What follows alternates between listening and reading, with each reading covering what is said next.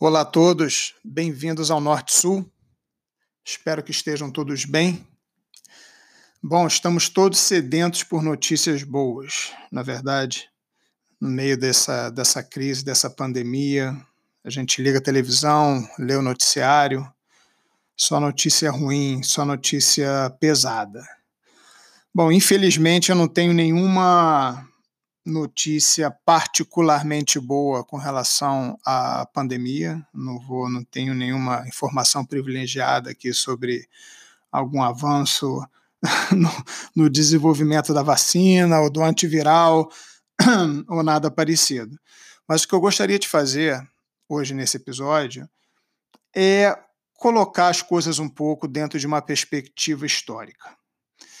É muito comum já era comum antes da, da própria crise do coronavírus, é, e agora mais ainda, das pessoas acharem que nós vivemos, estamos perto do, do fim dos tempos. Né? É, outra vez, mesmo antes da, da crise do coronavírus, era muito comum eu escutar pessoas falarem que o mundo está nas últimas, todas essas guerras de terrorismo, pobreza, problema de refugiados, de violência, desigualdade, etc, etc. Que a, né, a tendência para muita gente era achar que estávamos à beira do abismo. Mas a verdade é que a gente vive hoje num mundo muito melhor do que em qualquer época do passado. Isso de acordo com praticamente qualquer medida que você quiser analisar. É verdade que nós temos riscos muito altos e particulares que pertencem ao, ao, nosso momento, à nossa era, como, por exemplo, o risco de, um, de uma catástrofe nuclear ou, ou, ambiental, e eu falei disso em outros podcasts, não vou, não vou repetir aqui. Mas, sob praticamente qualquer outra ótica, apesar de tudo, a gente vive hoje num mundo muito mais estável e muito mais justo do que no passado. Então, se você não acredita em mim, continua aí e vamos aos números, tá? Eu vou citar as fontes para todos os números que eu estiver citando aqui. Eu vou incluir um link na, na descrição do podcast, tá? Mas eles são basicamente do Banco Mundial, é, da ONU e da Organização Mundial da Saúde. Primeiro, vamos falar em expectativa de vida. A expectativa de vida global vem crescendo constantemente desde meados do século XIX. Então, por exemplo, em 1850, a média de vida, a expectativa de vida, era de 30 anos. É claro que isso não quer dizer que a maioria das pessoas viviam apenas até os 30 anos, isso quer dizer que a média era 30 anos, ou seja, muita gente morria muito muito cedo, né, de, é, devido a, a, a, doenças, etc., é, trazendo essa média bastante para baixo. Em 1950, essa média cresceu para 47 anos. Em 2015, ela já estava em 72 anos. Em países como Inglaterra, Japão e outros, essa expectativa de vida chega a 82 anos, ou seja, uma melhora incrível nos últimos 200 anos.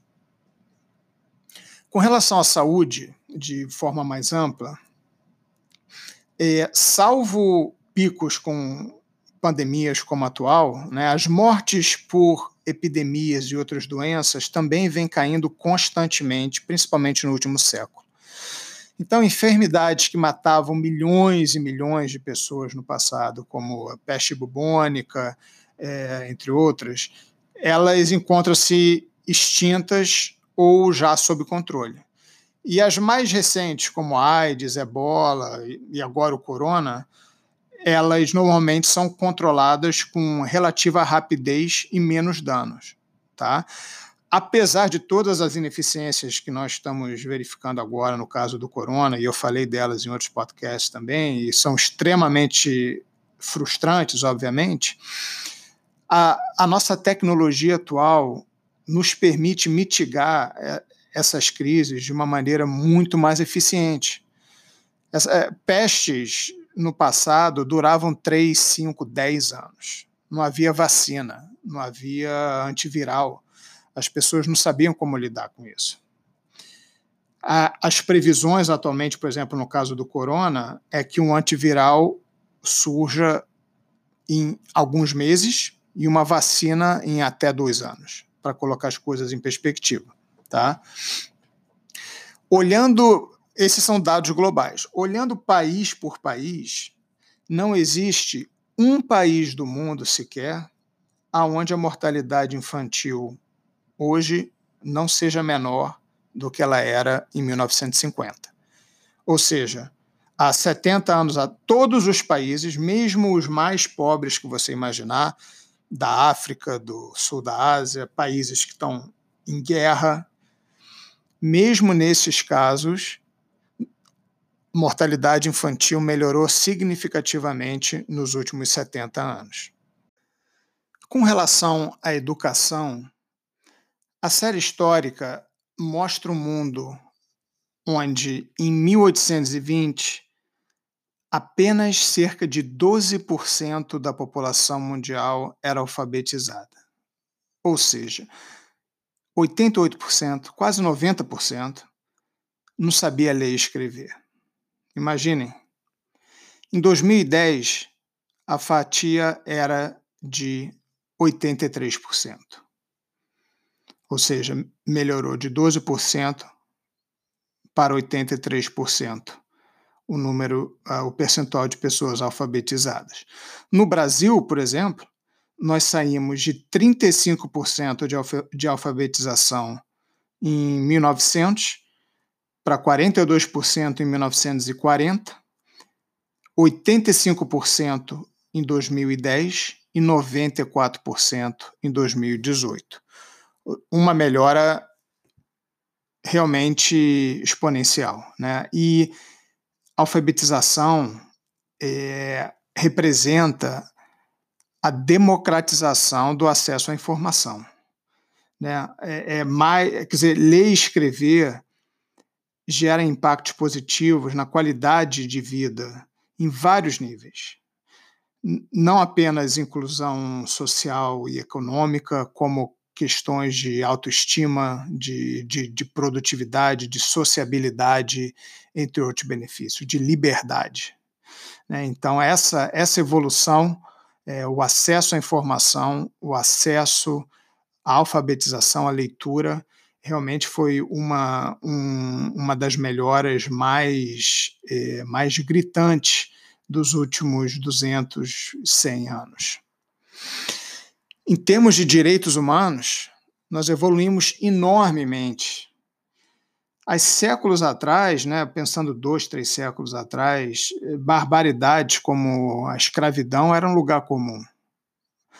Um, povo sentia-se no direito de se apossar de outro, né, usando os homens de mão de obra e aproveitando-se das mulheres, das crianças, etc. Tanto negros quanto índios, quanto, voltando mais no tempo, judeus, entre vários outros povos, foram escravos durante décadas ou mesmo séculos. Séculos. Um escravo nas Américas no século XIX vivia apenas 25 anos e numa qualidade de vida que eu nem preciso nem preciso detalhar aqui. Hoje, apesar da escravidão ainda existir, ela acontece, obviamente, numa escala muito menor e provoca reação no mundo inteiro. Né? Ela acontece de forma marginalizada, não institucionalizada, como era antes. Ainda na área dos direitos humanos, a qualidade de vida também melhorou muito muito mesmo. É, no passado, tanto recente quanto mais distante, para praticamente qualquer minoria, para mulheres, para homossexuais é, e qualquer outra minoria que você pensar, salvo algumas exceções em algumas regiões do mundo. Mas é, esses grupos sofrem hoje é, muito menos discriminação do que antes. Com certeza, estamos longe de, de falar em, em igualdade, mas lembrem-se que há poucas décadas as mulheres não votavam. Nos Estados Unidos, o, há poucas décadas também, os negros tinham que andar na parte de trás do ônibus, na verdade. Bom, os judeus, obviamente, foram exterminados no Holocausto, se quiser voltar um pouquinho mais no tempo. Então, hoje em dia, apesar de todas as imperfeições, nós estamos numa posição imperfeições e fragilidade, né? Que não quer dizer que alguns desses problemas não possam voltar, mas nos encontramos numa posição é, melhor do que do que a do passado. Do ponto de vista econômico, cada vez menos pessoas vivem na pobreza. Se nós seguirmos a definição de pobreza, né, ou de extrema pobreza, de que é a linha de um dólar por dia, levando em conta a inflação, obviamente, né, em, em preços constantes, é, desde o início do século XIX, quando a, começa a série histórica, a pobreza vem diminuindo constantemente. Em 1820, 95% da população mundial era pobre. Em 1929, 75% da população ainda era composta de pessoas pobres. Em 2010, esse número caiu para 14%. Ainda é muito, mas caiu significativamente. A partir daí, a linha de pobreza foi redefinida para um dólar de 25, depois para 1,90. Então, é, eu vou fazer essa comparação até 2010. Por sua vez, dentro dos países pobres apenas, que o comentário anterior foi, foi no nível global, dentro dos países pobres, em 1981, 63% da população vivia com menos de um dólar por dia. Em 2010, eram 44%. E o Brasil é, experimentou essa melhora é, de forma clara. Né? Nós sabemos que o percentual de pobres no Brasil caiu muito entre a década de 80 e, e agora, e atualmente. Infelizmente, no quesito desigualdade, se nós olharmos para o coeficiente Gini, que é o indicador mais usado, é, a coisa não melhorou nos, nas últimas décadas, pelo menos que é desde quando começou a se calcular esse, esse coeficiente, mas também não piorou. Tá? E, existem diferentes formas de você medir desigualdade. Você pode olhar entre países, entre regiões, dentro de certos países, existem diferentes coeficientes também.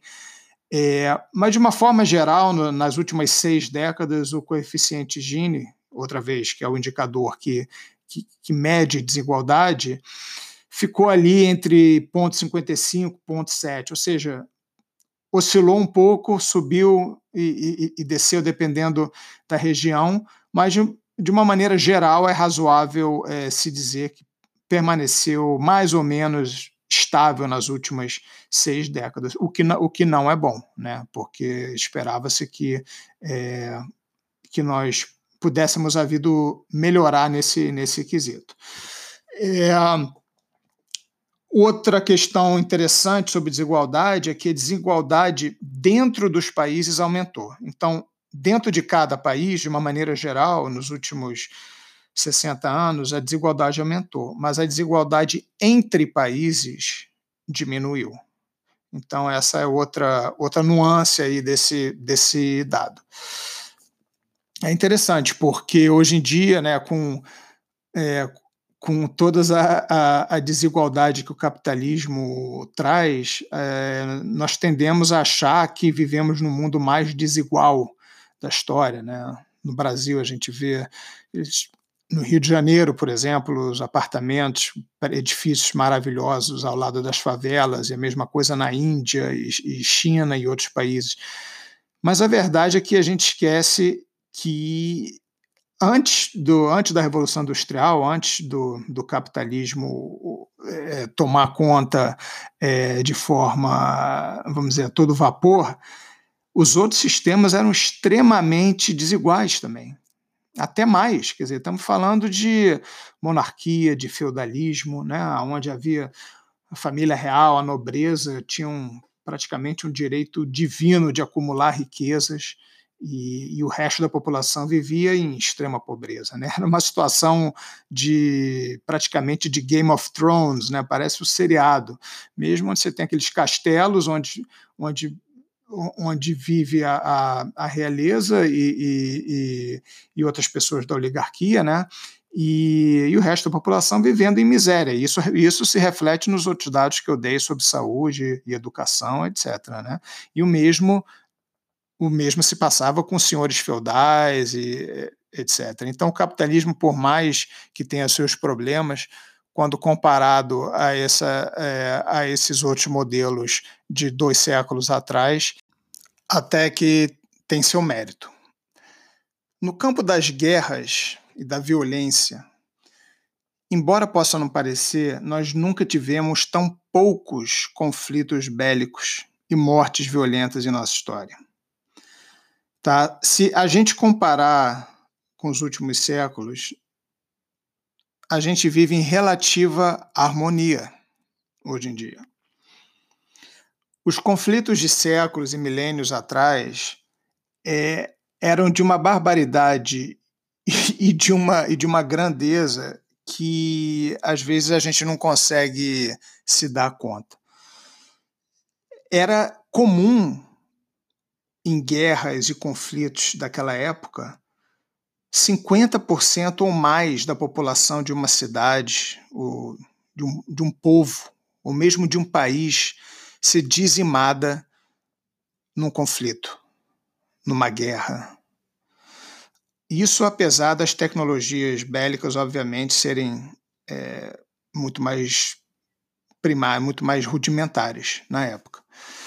Por que isso? Porque não havia regras de conduta, não havia a questão da rendição, não haviam órgãos ou instituições que amenizassem as atrocidades.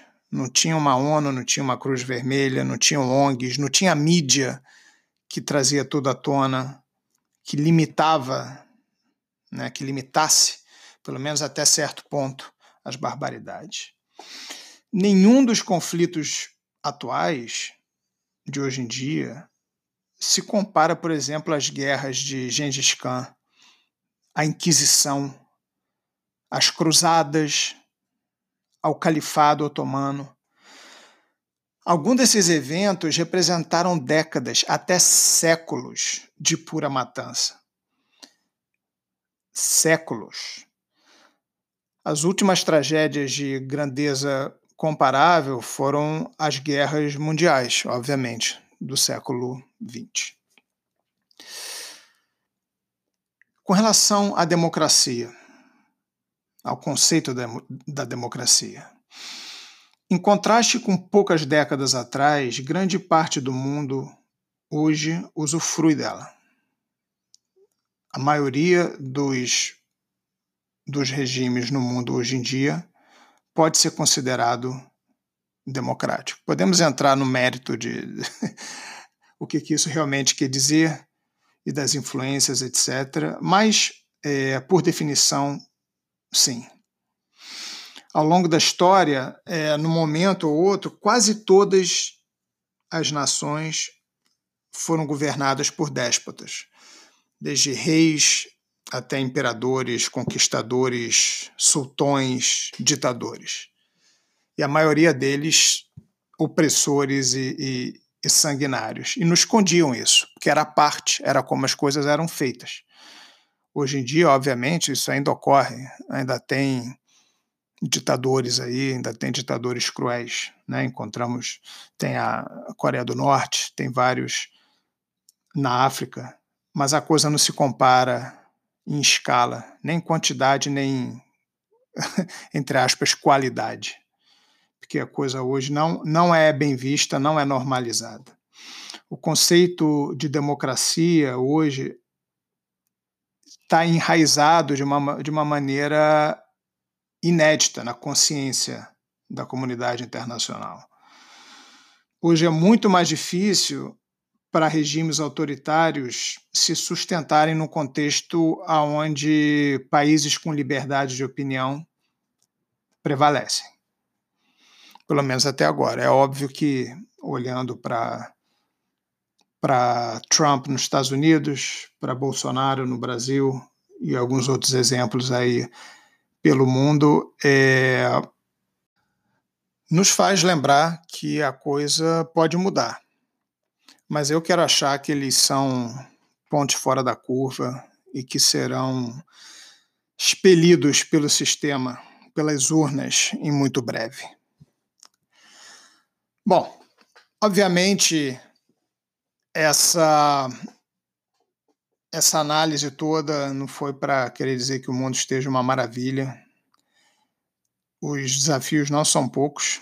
O mundo continua com muito mais pobreza e miséria do que deveria, muito desigual. Ainda temos problemas de discriminação, guerras, injustiças, enfim, não preciso falar o óbvio aqui. E como eu disse no começo também, como eu comento em, em outros episódios do podcast, a questão do aquecimento global e dos conflitos e, e, e de um potencial conflito ou desastre nuclear é, também merecem atenção especial. Mas, ao mesmo tempo, é importante, ainda mais no meio dessa, dessa crise do coronavírus, é importante nós reconhecermos o, o progresso que fizemos como sociedade até para a gente se lembrar que é possível seguir, seguir melhorando. E como eu disse em outro episódio, no episódio 3, se não me engano, passada essa crise, eu tenho esperança que nós vamos voltar a um rumo de progresso. Nós vamos nós vamos ter tido um aprendizado muito grande com essa situação toda e, e poderemos deixar para trás muitos dos nossos erros e seguimos um caminho de progresso novamente. Bom, é isso. Deixo um grande abraço para todos. Continuem em casa e até a próxima. Se você gosta desse podcast, existem três formas de você ajudar. Primeiro, assinando ou seguindo o podcast na plataforma de sua preferência, seja ela iTunes, Podcast, Spotify, etc. Assim também você fica sabendo automaticamente quando tem um novo episódio. Segundo, dando sua classificação ali até cinco estrelinhas ou resenha para o podcast. Finalmente, compartilhando com amigos, famílias e nas suas redes sociais. Muito obrigado. Se você quiser entrar em contato, nosso e-mail é contato@nortesulpodcast tudo junto.com. Estamos também no Twitter, no Norte Sul Podcast.